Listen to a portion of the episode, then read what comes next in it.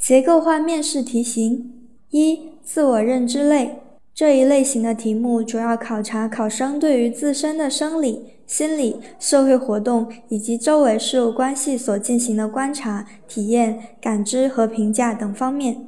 一般比较常见的是对自己的认知和对职业的认知，例如你的优点、缺点是什么？你为什么要考取教师资格证？你对教师职业的认识是怎样？你觉得什么样的人适合当教师？二、综合分析类。综合分析类是结构化考试中比较频繁考察的一种题型。这一类题目又分为两种形式：现象类和观点类。现象类题目会给考生呈现当前社会或者教育中的热点话题，询问大家对这一现象的看法。例如，针对目前的择校热，你怎么看？针对目前出现的无人监考，你怎么看？观点类题目会给考生呈现一个观点或者两个及其以上的观点，让大家谈谈对于这句话的理解。三、人际沟通类，作为教师，是连接学校与家庭、社会的桥梁，在其组织管理和教育教学活动中，需要注意与不同对象、学校领导、同事、家长、学生的沟通交流。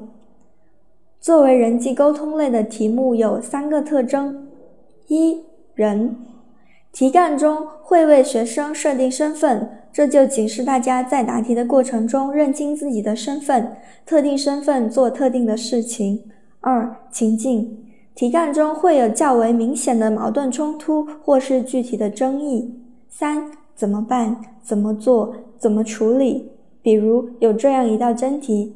如果接到家长投诉怎么办？对于此题，首先要认清自己的身份。这道题对于大家的身份有两种设置：一是普通的任课教师，二是班主任。身份不同，需要沟通的人群就不一样。因此，这道题考生在回答的时候要从两种身份分别处理。其次，确定情境。题干中提到家长投诉，如果你是任课教师。就需要跟家长沟通，甚至跟学生沟通。如果你是班主任，你不仅需要跟家长沟通，可能还需要跟任课教师沟通和学生沟通。最后，具体对策，对于自己所划分的不同情况做出相应的对策以及提升总结。四、组织管理类，此类题目主要考察考生的统筹管理、计划组织和协调能力。通过给出一定的任务情境，引导考生做出设计好整体的活动步骤。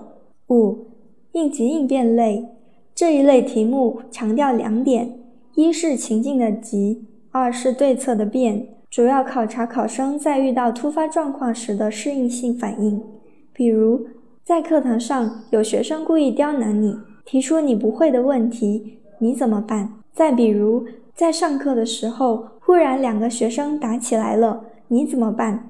这个情境也可能在课外，比如放学路上，走在你面前的两个你们班的学生正在讨论你讲课不好，你该怎么办？对于这一类的问题，与人际沟通的区别在于，由于此类题目情境急迫，因此要在控制自己心态的前提下，先解决当前问题，控制事态蔓延后，再去进行沟通了解。六、教育教学类，教育教学类问题是以直接发问或者设置情境的方式，考察考生处理学生问题的能力，包括对不同类型学生的教育问题、与班主任工作相关问题、课堂教学中遇到的问题，以及与所任学科相关的专业知识。考生要在掌握一定教育教学理论的基础上，结合实际进行作答，将理论与实际融为一体。向评委展示先进的教育教学思想及可行的处理问题的方式方法。